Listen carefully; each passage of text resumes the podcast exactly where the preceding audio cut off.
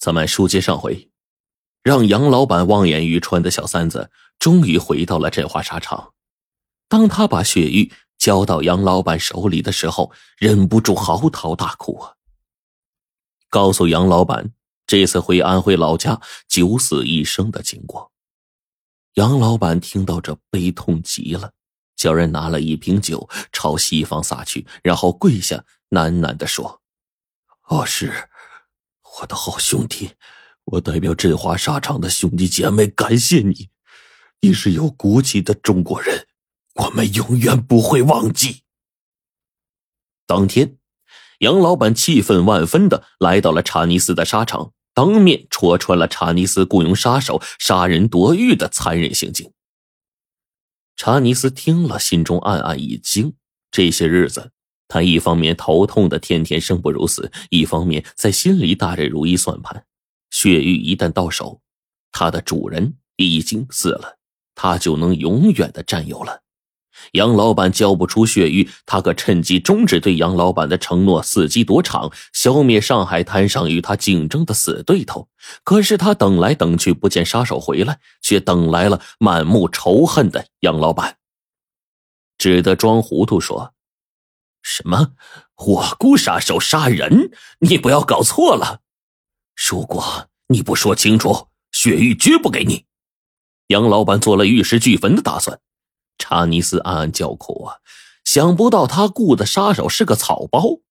他忍住头痛，蓝眼珠子一转，厉声问身旁的狗秘书：“你有没有瞒着我做这种事啊？”狗秘书心领神会，立刻装成十分痛心的样子，替主子承担责任。我担心杨老板派去的人见不到薛玉，又担心得到之后路上不安全，才雇了一个朋友一路上暗中协助。谁知道这个混蛋会做出这样的事啊！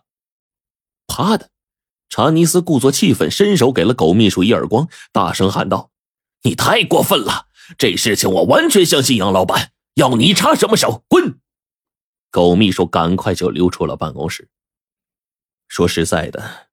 如果不是为了让振华沙场起死回生的话，保住千把号工人的饭碗，杨老板绝对不会交出血玉的。查尼斯接过血玉，只见这块巴掌大小的血玉，血色纯净，似丝丝的血液在里面流动，充满了灵气。他心中不觉狂喜，正宗的西藏高原血玉，神秘的中国无价之宝，我终于求到你了。待杨老板离去之后，查尼斯迫不及待的躺下，把血雨小心的枕在脑后，闭上眼睛，静等神奇效果。果然，不到一刻钟的时间，他这脑袋呀轻松了许多，像是躺进了涓涓的清泉，清凉无比。第二天，头痛好了一大半了。第三天，他的头啊就像孙悟空被如来佛拿掉了金箍，疼痛完全消失了。舒服的让他从床上蹦起来，兴奋的大喊：“上帝呀，谢谢你救了我！”狗秘书站在一旁也是长长的出了口气。他问查尼斯：“明天杨老板要是来取血玉，给不给啊？”“给，我说的话算数。”查尼斯耸耸肩膀回答。“查尼斯先生，以后如果你头痛病复发怎么办呢？”查尼斯又是一笑，不做回答。第二天。杨老板接到狗秘书电话，声音阴沉着说：“杨老板，请你到爱德医院拿回血玉。”杨老板暗暗心惊，这怎么着？血玉不灵？查尼斯住院了？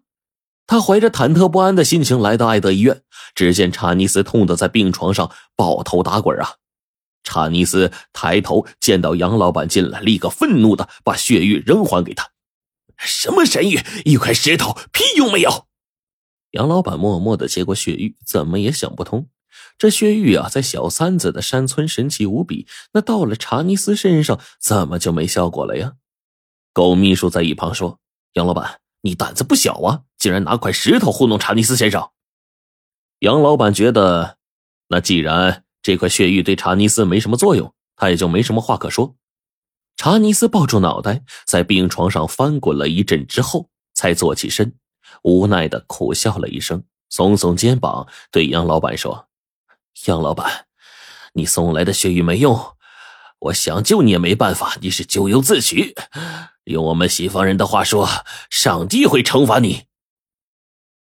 杨老板退出查尼斯的病房，忧心忡忡。回到沙场，他把小三子找来，拿出血玉，责备他说：“你有没有搞错呀？那块血玉对查尼斯的头痛怎么一点没有作用啊？”哎，查尼斯心狠手辣，我担心振华沙场的一场灾难就在眼前呐。说完。杨老板忍不住叹了口气，一筹莫展。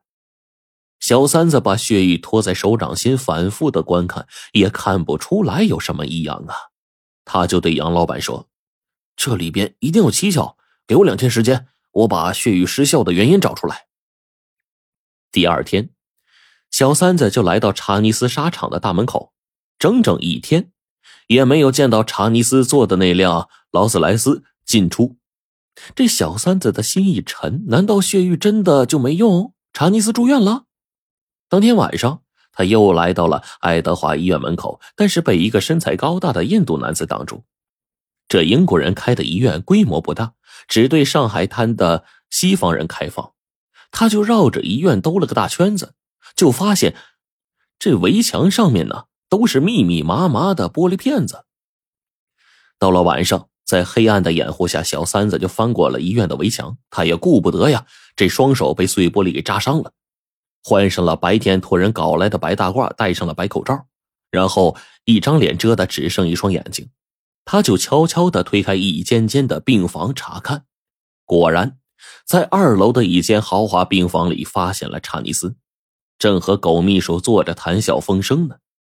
就听狗秘书说：“查尼斯先生。”您的计谋真高啊！请人做了一块难辨真伪的假血玉，把杨老板给哄回去了。查尼斯抽着雪茄，慢吞吞的吐出一个烟圈，得意的说道：“哼，对付他这种人，我有的是办法。”一切就都明白了。小三子悄悄退回，翻出院墙，出了医院。第二天早上，他来到了焦虑的、面容消瘦的杨老板那里，告诉了查尼斯调包血玉的卑鄙伎俩，只把杨老板气的是七窍生烟呢。